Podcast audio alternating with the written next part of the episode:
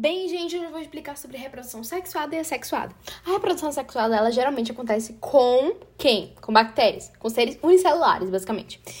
E nós temos também a reprodução sexuada, que ela vai ter a união de gametas.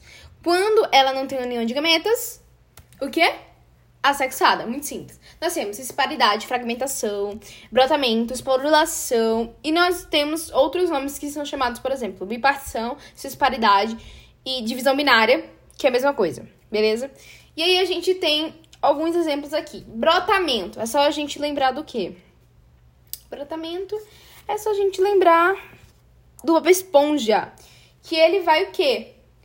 Ele vai ter uma, uma esponja e ela vai se dividir, né? Vai ter um, um pedacinho dela que vai cair na, no mar e vai brotar, tá ligado?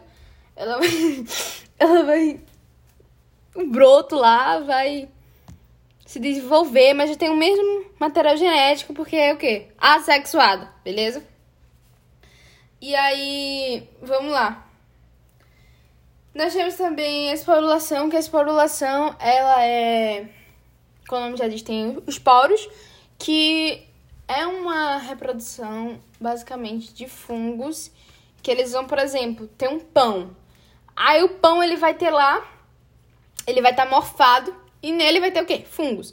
Esses fungos, é, com a ajuda de hifas, né? Vão conseguir se locomover, porque fungos eles não têm pernas, não, não tem locomoção. Mas através das hifas, eles vão conseguir se locomover, vai ocupar todo o pão e vai fazer um processo de reprodução, beleza? E esse, essa reprodução vai ser através de esporos. Beleza? Então vamos lá. Nós temos a fragmentação também, que no exemplo, por exemplo, é, da Estrela do Mar e a gente usa o Patrick, né? Que no caso aí a gente tem o Bob Esponja e o Patrick. Olha que coisa mais linda. E aí é, tem uma patinha da. Da. Do quê? Da esponja. Que ela vai cair, né? Vai. Vai se partir. Ela vai se fragmentar e vai formar o quê? Outra é, estrela do mar. Lembrando que assim, é, você lembra, ah, mas o brotamento e fragmentação, qual a diferença entre eles? brotamento tem um broto, entendeu? Você entende isso. A fragmentação tem planária, tem é, em estrelas do mar e o brotamento tem brotos em esponjas, tá bom? Tá. Lembrando que esponja não é aquela esponja de lavar da cozinha. Aí você lembra desse dessa estrutura da esponja, né? Que ela não ela é macia, mas não, tem nada a ver com esponja mesmo do fundo do mar, tá bom? Tanto que o, Bob Esponja, ele tem uma, uma, uma estrutura mais de, de, da lavadora de louça, né? Mas não, é uma esponja diferente. Tá, e a bipartição é quando tem uma célula e ela se divide em duas. Não é em três, não é em quatro, nem em cinco, nem em seis. Não, é em duas, tá bom? Duas. Acabou. Bipartição, é, cisparidade e divisão binária, mesma coisa, tá bom? É... Beleza. Eu vou ter a célula mãe e a célula filha, mas elas vão ter o mesmo material genético, a mesma coisa. Pode ser que o tamanho seja diferente? Pode ser. Mas isso não vai mudar, tá bom? E aí nós temos a reprodução sexuada. E a reprodução sexuada, ela tem várias divisões, assim, e é um pouquinho mais complicado. É, a reprodução sexuada, ela pode ser tanto na questão de cruzada, tanto na autofecundação. Então a gente tem a, a fecundação cruzada, que tem a, o cruzamento de dois indivíduos diferentes, um masculino, outro feminino, macho e fêmea, beleza? E aí, é, na Esqueci. Na, fecunda... na autofecundação, nós temos o exemplo da tênia, finalmente o exemplo certo. A tênia, ela vai ter uma estrutura tanto do corpo masculino como do corpo feminino. Então ela vai se autorreproduzir, como o nome já diz, né? Vai se autofecundar. Pronto. Aí a gente tem aqui, na questão, sem ser de autofecundação, na fecundação cruzada, a gente tem é, os seres que eles são vivíparos, ovíparos e ovovivíparos. E aí a gente vai ficar, meu Deus, Beatriz, como é que eu vou saber quando é um e quando é outro? Bem, O ovíparos é após o óvulo ser fecundado, o embrião se desenvolve dentro de um ovo que a fêmea deposita no ambiente. Então, ovíparos, qual é a palavra que mais, né, qual é o prefixo que mais está aparecido aí? É o ovo. Então a gente lembra, né, do ovo. Aí aqui, vivíparos quando embriões permanecem dentro do corpo da fêmea, sendo nutridos e protegidos pelo materno. Tem alguma coisa de ovo? Não tem. Eles vivem no corpo da fêmea, vivíparos, beleza? Então eles vão ficar lá no interior deles, no interior do corpo da mãe, vai se desenvolver lá, beleza? E aqui a gente tem, após a fecundação, o embrião é, se formar dentro de um ovo e for mantido dentro do corpo dos progenitores, será chamado de ovovivíparo. Não entendi. Após a fecundação, o embrião se formar dentro de um ovo e for mantido dentro do corpo dos progenitores, será chamado de ovovivíparo.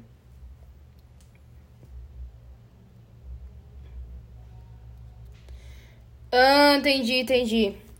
Gente, o ovovivíparo é quando se mantém dentro do corpo, mas tem um ovo lá, tipo cavalo marinho. Entendeu? É basicamente isso. E lembrando que esses exemplos aqui podem ser tanto em reprodução é, externa e interna, tá bom? Mas, exemplo, vivíparos, é, mamíferos, tá bom? E a gente tem a fecundação externa e a fecundação interna. A fecundação externa, ela acontece principalmente em anfíbios, em peixes, em determinados peixes. E é quando temos é, dois indivíduos diferentes que eles vão se reproduzir e vão deixar os seus gametas ou os seus gametas, né? Que é espermatozoides e óvulos. Os óvulos é do feminino e espermatozoide é do masculino. E aí eles vão se juntar e vai formar é, vários girinos, tá?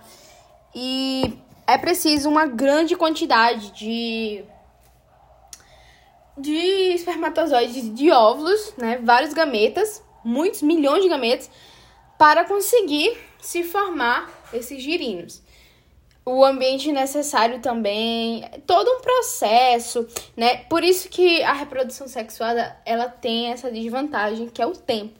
O tempo que o sapo ele vai ter que coachar. Ô oh, mãe, eu tô gravando aqui. O tempo que ele vai coachar. O tempo que ele vai é, se reproduzir, produzir os gametas, entendeu? Então vai ter um gasto de energia muito maior do que na assexuada. Por exemplo, na sexuada você vai chegar lá, vou me reproduzir, acabou, que é deu a minha hora, vai ser a hora e é isso. A célula ela tem a própria é, ela é autossuficiente e ela faz o que ela quiser. Ela vai lá, acabou, se reproduz, entendeu? E aí, mas no caso do da sexuada, não. Da sexuada, o que é que acontece? Eu tenho que marcar um encontro, conhecer a pessoa, saber se ela é uma pessoa boa. Aí depois, fazer um agrado, comprar uma flor e não sei o que, não sei o que, não sei o que, não sei o que, gasta energia, entendeu? E o que, é que acontece? Às vezes a fêmea vai lá e tô nem aí, não quero saber. Partiu, tá ligado? às vezes o pavão a, abre a, a asa dele não é o suficiente para frente, fêmea ela vai procurar outro. Então é muito gasto de energia, entendeu? Isso é bem interessante de saber. E essa é uma desvantagem, né? E uma vantagem para sexu... para assexuada, beleza? E aí a gente também tem uma vantagem da sexuada, que é a variabilidade genética que ela vai permitir com que se forme é, posteriormente genes mais desenvolvidos, entendeu? É, com a maior variabilidade genética, com a maior. Entendeu? Porque uma coisa é, por exemplo, eu ser um. Eu tenho um filho na Idade Média e eu tenho um filho atualmente. Por quê? Porque a minha variabilidade genética já vai mudar o meu, o meu filho. Aí o filho do meu filho vai ter um filho e esse filho vai ter uma variabilidade genética diferente desse meu filho. Pra vocês entenderem, é o seguinte: na na Idade Média não, mas na época da escravização, não tinha essa divisão entre negros, negros e entre é, brancos. Inclusive, teve uma questão de um racismo muito grande que fez com que a sociedade ela quisesse brancalizar, tipo, se brancalizar, tipo, se tornar branca. Então acabou é, tendo essa reprodução entre negros e brancos para conseguir o quê? Para conseguir cada vez mais com que a população fosse o quê? Brancalizada. Então, o que, que acontece? Isso é uma variabilidade genética, porque antes tinha uma classe muito dividida entre negros e brancos. E aí, quando a gente junta os dois, pardo. Aí depois vai diminuindo de acordo, né, com as reproduções futuras. Então, então isso é uma variabilidade genética. Mas a variabilidade genética não vai, não vai só em relação a isso. Também questão, por exemplo, é, uma banana. A gente tem uma banana, é, se acontecer um, um vírus, tipo, se ocasionar de aparecer um vírus naquela região, todas as bananas elas vão ser infectadas. Agora, se tiver um vírus, né, numa região e forem seres humanos, a chance de um metabolismo de um organismo funcionar diferente é muito grande. Então a gente vai ter um desenvolvimento diferente de cada organismo, uma variabilidade genética diferente, dependendo é, do reprodutor, né? E da reprodutora. Então essa é a questão muito importante de se entender. E nós temos a fecundação interna, que é que acontece na maioria dos mamíferos. E é isso. a fecundação interna é quando o bebê ele fica lá, ele é reproduzido dentro do corpo ou não, como a gente já viu, pode ser ovovivíparo, né? E pode ser ovíparo também. Só que aí a gente tem a reprodução interna com o seguinte: no momento de fecundação, no momento de reprodução, é interno, beleza? É só isso que a gente precisa entender sobre reprodução sexuada e sexuada, né? 12 minutos foi só isso.